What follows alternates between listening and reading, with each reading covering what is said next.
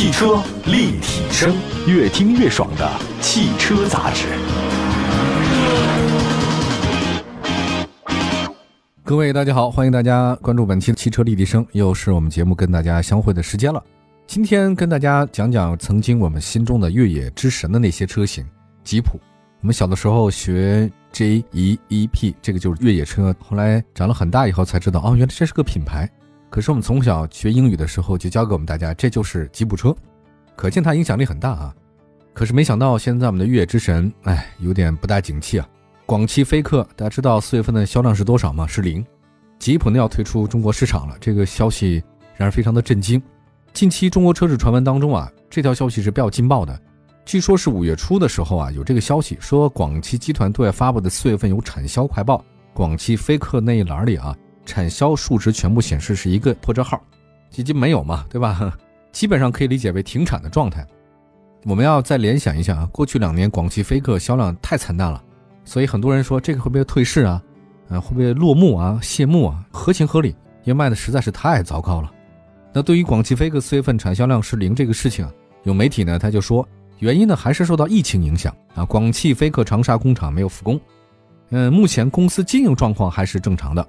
基于对市场变化的提前预判，零售端的产品销售它不受影响啊，这是他们官方的一种回复。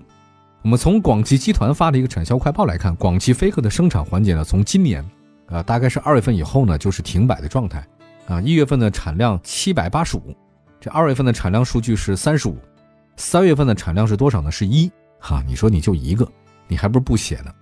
当然，我们也不可否认的是啊，确确实实疫情啊对这个汽车行业是有冲击影响的，但是你连续。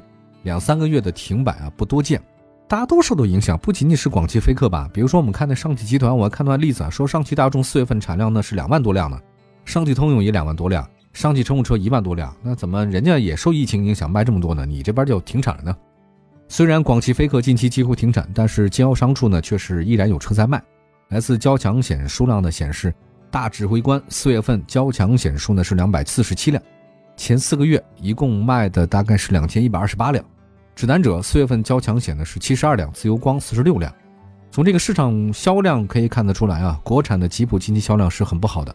你工厂停摆三个月，但是终端有卖，但都是库存车。我们来回顾一下吧，啊，回顾一下过去几年广汽菲克的销量走势，啊，它这个成绩从二零一八年以后呢就不乐观了，基本上是每况愈下。二零二一年广汽菲克它。做了一个改款，说是大指挥官我要改款，并且推动了一个战略叫 One Jeep，就是一个吉普啊。但是销量呢依然不行，你整个才卖了两万多辆，同比下滑大概腰斩。你相对于广汽集团二零二一年卖了两百一十四万辆这个销售来比的话，那广汽菲克啊在广汽集团当中的地位呢真的是太差了，可以忽略不计。那么在二零一七年啊，它像二零一七年的时候，广汽集团当时是突破两百万辆。广汽菲克呢，当时对广汽集团的贡献超过百分之十，可现在呢，基本上可以忽略不计。你现在广汽集团当中啊，谁是当家花旦呢？广丰和广本这两个是，还有一个是传祺爱安，这个是自主品牌，也成为广汽集团的增长支柱啊。哎，我也不太确定到底广汽菲克目前情况怎么样，反正在广汽集团当中啊，它是很边缘化的了啊。二零二一年，广汽爱安三款车型累计销量十二万辆，同比增长百分之一百零一。广汽传祺二零二一年全年销售三十二点四二万辆，同比增长百分之十。那么广汽集团在去年的财报显示，广汽菲克资产总额大幅缩减，从二零二零年的一百一十六亿人民币降到八十六亿元，收入是缩减了四成左右。从这个角度来看的话，广汽菲克还是有产值的啊，剩余价值也是有，但是它这个卖车卖的是真差。我们回顾一下历史啊，广汽集团曾经对广汽菲克那是充满了期待。我们的媒体当时也很期待，大概在十年之前，情况就真不一样啊！你不认识我，我也不认识你。以日系车为主要销量来的广汽集团，当时二零一二年出现了下滑，净利润下滑特别多。在这种情况之下呢，广汽集团呢，他说要改变，改变什么呢？改变销量利润过于单一、全靠日系的局面。所以呢，当时广汽集团把目光投向谁了？投资于这个合资品牌和自主品牌，因为当时广汽菲亚特只有菲亚特一个品牌，那么在飞翔和致越两款车型的助力之下，二零一四年它销量攀到了六点八万辆，这个确实很好。那随着吉普的国产广汽菲克迎来快速增长，像自由光、指南者、自由侠连续生产了三款 SUV，所以在二零一七年它就卖了二十二万辆。但谁没想到的是，二零一八年，广汽菲克马上进入到下滑通道，而且是断崖式的下跌。它不是没好过，刚才说到二零一二年它好来的嘛，开始有合作，有慢慢慢的广汽菲亚特，结果没想到越来越糟。本来呢其实是寄予厚望的，这是很多家长都有这种痛心的选择。小学的时候学习很好，一上了初中就完蛋。本来以为都是北大清华，后来觉得能上下去就不容易啊。现在销量的持续下滑，让广汽菲克。不是正向的资产，它是累赘了啊！你说你不仅不能给广汽集团带来这个收入，还需要持续的给你输血，这个不合适啊！二零二一年，广汽菲克委托广汽集团贷款金额高达二点五亿，同时广汽集团还为了增资十五亿，结果没想到广汽菲克完全没有企稳的迹象。在今年三月份举行的广汽集团二零二一年的年报沟通会上。广汽集团宣布计划今年推出全新换代或中期改款的车型，共计十五款。但是在这个整个的计划当中，压根就没有广汽菲克的影子。你怎么说呢？很多人猜啊，这个也许是广汽菲克彻底退出市场了。大家都知道，它是一个合资公司嘛，对吧？广汽菲克大老板呢，一个是股东方是广汽集团，另外一个呢就是菲亚特跟克莱斯勒的那个上面老板叫斯特兰蒂斯集团，同样也是在三月初的时候发了一个战略规划。Dare Forward 二零三零这个当中呢，也没有提到中国市场的未来发展，也就是说，广汽菲克，它这两个股东大方都没有提到对未来它的规划。姥姥不能，舅舅不爱，谁都不理他了。所以呢，对外界来看的话呢，广汽菲克是要退出中国市场了。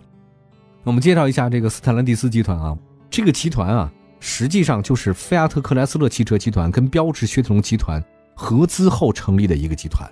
菲亚特克莱斯勒是一个集团。叫菲亚特克莱斯勒公司，标致雪铁龙就是大家知道 PSA 集团，这两个大的公司又合并成立之后，叫做斯特兰蒂斯集团。斯特兰蒂斯集团呢是世界第四大车厂，他们跟广汽集团合作成立了广汽菲克。好吧，那么除了业绩规划上的各种矛盾，广汽集团跟这个斯特兰蒂斯集团在股权上呢，实际上还有各种各样的纠纷问题。那这个纠纷问题比较多，比如说股份你占多少，我占多少，那双方呢有合作。有辟谣，有什么困难？有沟通、有磋商，说的非常多。但是，确确实实，双方对股权这个核心问题没有达到最终一个结论。因为谁持股啊，股比占到百分之五十一，他有控股权，他能说了算。但现在双方呢，对这事儿好像确确实实没有达成一致。也就是说，广汽菲克的两个股东方对未来广汽菲克的合作前景不乐观，广汽菲克的命运显得扑朔迷离。那么也有业内人士表示说什么呢？广汽集团如今的自主品牌广汽传祺啊，现在已经可以独当一面了。广汽埃安的势头呢也是很猛，这两个业务的话呢，已经能够弥补整个广汽集团的这个业务增长。所以广汽菲克呢，在整个广汽集团内部当中啊，他们不太重要了。所以业内就传了吉普可能要退出中国了。好吧，关于这个吉普会不会退出中国，它目前在我们国内的销量出了哪些问题，我们一会儿再为大家好好介绍。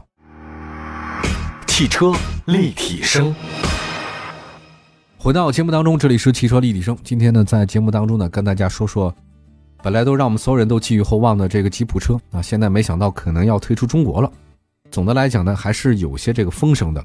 来，大家都说目前吉普啊，在目前国内销售怎么样呢？真的是很差啊。但是确确实实还有些人死忠粉，比如说牧马人啊，进口牧马人，虽然它起步价非常高，四十四万九千九，相当于四十五万。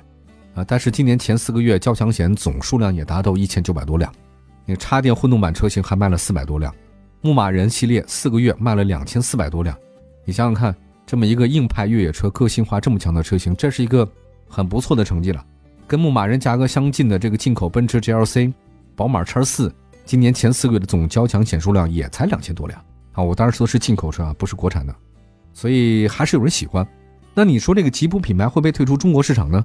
我们认为可能性比较低啊，因为跟已经退出中国市场的铃木和雷诺不太一样，吉普在咱们中国市场它有认可度。像牧马人，销量方面的话呢，牧马人曾经它的销量其实比那国产英菲尼迪 Q 五零 L、Q 叉五零还要高。但在斯特兰蒂斯集团当中啊，销量比那吉普还低的有谁？阿尔法罗密欧还在卖呢，对吧？所以吉普呢，它没有退出中国市场、放弃中国市场的理由。那么还有一个吉普不会退出中国市场的原因呢？它是有适合咱们市场的车型，你那个铃木它退出中国市场那是没办法，它专注微型车、小型车，在吉普这个品牌产品线里面，它有牧马人，有大切，还有大型 SUV 就瓦格尼尔，这个车型都是很高端的啊，都不错。还有国产化的自由侠、指南者、自由光，这都还是有品牌的。除了 SUV 啊，吉普的兄弟品牌克莱斯勒还有一个大吉龙呢，这是一个中高端 PV 啊，也还在卖。我觉得作为全球最著名的越野车品牌，吉普在咱们中国市场它有认可度。你比如说我们学英语的时候，刚才说嘛，从小就知道吉普车 G E E P 就是吉普。它这两年表现不好的话呢，我觉得跟市场环境有确实有关系啊。还有一个主要是它自身产品质量可能不像想象中的那么过关。那考虑到现在国人对 SUV 那么关注，吉普留在中国还是一个大概率的事件。我觉得如果广汽菲克没法持续的话，那吉普呢？它还可以通过原装进口啊，这个方式在中国销售也还是可以的，对吧？阿尔法罗密欧都在卖，对吧？先退市的应该是他们，而不是吉普啊。吉普卖的比它还多一点呢。在路上，有卡车之声，相伴温暖每一天。东风柳汽成龙第六届六七品牌日将于六月七日正式启动。从二零一七年开始，每年的六七品牌日已经成为卡友们的共同节日。今年的六七品牌日以“中国龙向未来”为主题，成龙陈年老友、世交老友、百万公里老友代表将齐聚广西柳州，共同见证新能源战略及全新一代智享卡车发布。望子成龙公益计划第二季也将隆重登场，助力更多卡友子女圆梦大学。现场还将亮相无人驾驶、自动驾驶等前沿科技产品。展现中国自主品牌的前沿科技实力。六月七日，与您相约东风柳汽成龙第六届六七品牌日，共话科技潮，同心向未来，让我们不见不散。好吧，接着时间，今天这期的卡车之声，跟大家关注的就是潍柴蓝牌轻卡明星动力轻装上阵的消息。自五月份起，新交规呢对高速公路收费标准呢做出了调整。四点五吨以下的货车将为一类客车收费标准，这将降低跑高速轻卡客户的运营成本。作为动力专家的潍柴，从来不是单打独斗，推出的轻卡产品矩阵让每个客户都选择到最适合自己的动力。WP 二点三 Q 蓝牌窄体轻卡爆款动力，重量更轻，油耗更低，比竞品轻三十公斤，每百公里省一升，多拉快跑九十转。WP 二点三 N 蓝牌中体轻卡理想动力，低速大扭矩，动力响应快，高原适应能力强，加速时间短，高爆压，高效燃烧，相同载重车速下百公里较竞品节油一升。关键结构件全新设计，B 幺零寿命超八十万公里。WB 二点零 N 蓝牌宽体轻卡旗舰动力，蓝牌动力天花板，拉货不输三升机，二点五升新动力，油耗堪比两升机。可靠耐用真皮式，看齐潍柴重型机，油耗低于 Mini，动力强过 Pro Plus WP 三蓝牌冷藏车首选动力，扭矩达到五百二十牛米，加速能力、爬坡能力更优，整车多拉快跑。机体缸盖采用铸铁材料，整机强度更高，整车承载能力强。采用湿式钢套，维修方便，更能适应专用车的复杂环境。轻量化合规上路。潍柴蓝牌轻卡明星动力轻装上阵，感谢大家关注本期的汽车立体声，祝福大家呢用车愉快。明天同一时间节目中不见不散，明天接着聊，拜拜。